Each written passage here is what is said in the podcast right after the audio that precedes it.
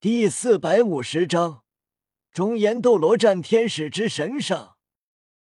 暗魔邪神虎很想哭，自己太倒霉了。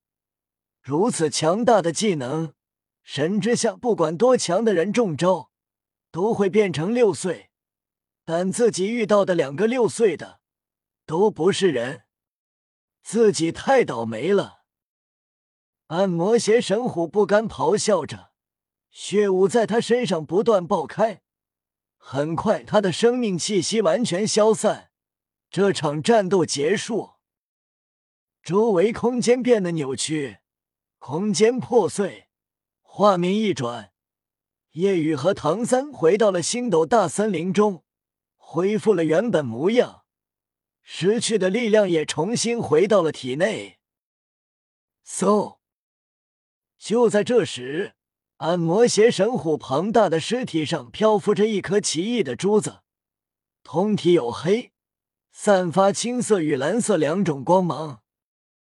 没等唐三反应过来，这珠子就窜到了空中，并且浮现一个黑洞，被吸了进去。唐三快速去抓，但黑洞瞬间闭合，那颗从暗魔邪神虎身上浮现的奇异珠子消失了。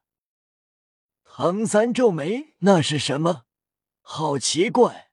魂兽死亡，除过魂环、魂骨，还会爆出其他东西，竟然会自主飞离。”唐三根本想不明白，即便大师在这里，相信也会是一头雾水。当然，一旁的夜雨熟悉剧情。自然知道是怎么回事。这颗珠子会穿到天珠变的世界，然后被周维清所吸收。夜雨清楚，这个宇宙不仅只有斗罗大陆一个星球，有很多其他世界，神界之上还有更高的存在。所以夜雨对以后的路极为向往，知道成神不是终点。唐三盘膝而坐，开始吸收魂环，直接爆发全力状态，开始吸收。暗魔邪神虎死的很愤怒，所以要吸收不容易。随着吸收，唐三承受着极端痛苦。两个小时后，吸收成功，唐三面露兴奋，因为他已经到了八十九级。给昊天锤加持魂环，也会让自己魂力提升。随着到了九十级，这个时候神赐魂环降临。之前完成海神第七考就有神赐魂环奖励，只是当时境界没到。现在到了后，神赐魂环便降临。全力再次吸收成功后。唐三的周身已经是九个魂环，蓝银草魂环的配置，黑黑黑黑红黑红红红，这样的魂环配置极为恐怖。虽然跟夜雨的全境无法相比，但在其他人看来也是难以置信的。吸收了神赐魂环，唐三魂力九十二级，昊天锤上。已经有四个魂环，第四个魂环充斥澎湃邪恶气息，与杀神领域融合，气息更为恐怖，让杀神领域也得到了提升，相辅相成。唐三觉得身体各属性也大幅度提升，吸收暗魔邪神虎，如同吸收一头十万多年的魂兽。唐三仔细查看后。并没有爆出魂骨，有些意外，但也算了。人心不足蛇吞象，昊天锤能获得如此好的第四魂环，自己运气已经很好。之后，唐三继续寻找魂兽猎杀，而叶雨察觉到了什么一般，眉头微挑：“小三，我先离开，待会来找你。”唐三点头，一个人的话也好，先看看自己现在的实力强到了什么地步。三天过去，唐三陆续获得了四个魂环，昊天锤已经八个魂环。第五个魂环来自一头五万年以上的人面魔蛛，其余三个则是来自千钧蚁三兄弟。与千钧蚂蚁三兄弟一战极为艰难，三个都是九万年魂兽，成为封号斗罗。双生武魂，全力以赴下才险些击杀，约为艰险，奖励也就更加丰厚。昊天锤八个魂环，黑黑黑黑黑红红红。后面三个魂环都是十万年魂环，因为唐三吸收魂环时正面硬汉的方式吸收，使其变异，所以跨越了一万年的修为。三个魂环都成了十万年。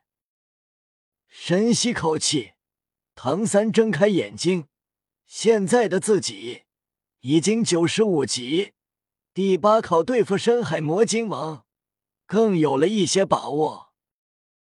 唐三神色兴奋，自己运气很好。吸收完了吗？就在这时，一道平淡声音突然响起。让面露兴奋的唐三脸色微变。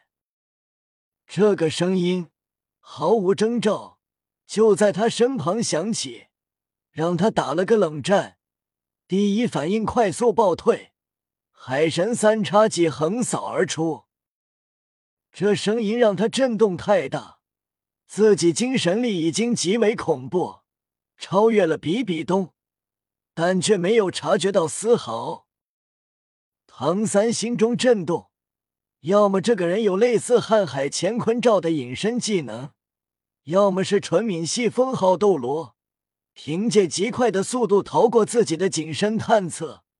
如果是这两个，不可怕，但最可怕的是最后一种可能，这个人精神力完全压制自己。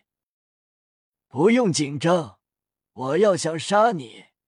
你早就死了几百次了，即便夜雨在这里，也是同样。平静的声音再次响起，唐三分辨出是一个女人的声音。这声音一出，无比高贵，余音缭绕，如同神音。一道金色身影从唐三前方十米处大树后方走出，走出发出响动的时候。唐三才发现，面色沉重。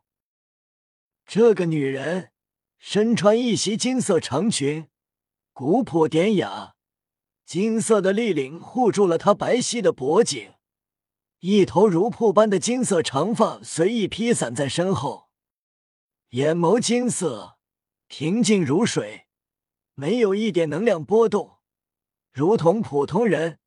但唐三能感受到一种特质。无法形容。女人看上去十九岁的样子，肌肤白皙，容颜绝美，眉心处有一个六翼天使烙印。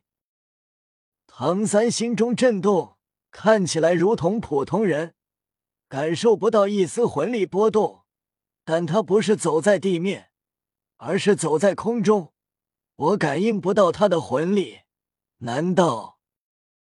唐三心中震动，原本以为是千道流成神，但却是千仞雪。你来了很久了吗？唐三淡然反问。千仞雪优雅点头：“是的，从你刚才面对那三只蚂蚁释放领域的时候，我就已经来了。”唐三震动，释放蓝银领域就来了。在自己领域范围内，自己都没察觉到。上一次宫变行动，千仞雪七十多级，现在竟然连自己都看不透了。千仞雪淡淡道：“你是个人才，归降武魂殿吧。”唐三坚定道：“不可能。”千仞雪面色平静，似乎任何都无法忤逆他。我已经成神，不选择归顺，就是死路一条。下一秒，唐三给了回答，释放武魂，准备全力战斗。千仞雪周身金芒闪耀，右手随意抬起，但就在准备动手的瞬间，一道平淡声音响起：“你要动手了吗？那我就要出现了。”这道声音响起，让千仞雪平静的脸为之震动。因为自己之前根本没察觉到，自己可是已经成神。夜雨浮现，用千仞雪刚才相同的语气道：“不用紧张，我要想杀你，你早就死了几百次了。”千仞雪，新年快乐！本章完。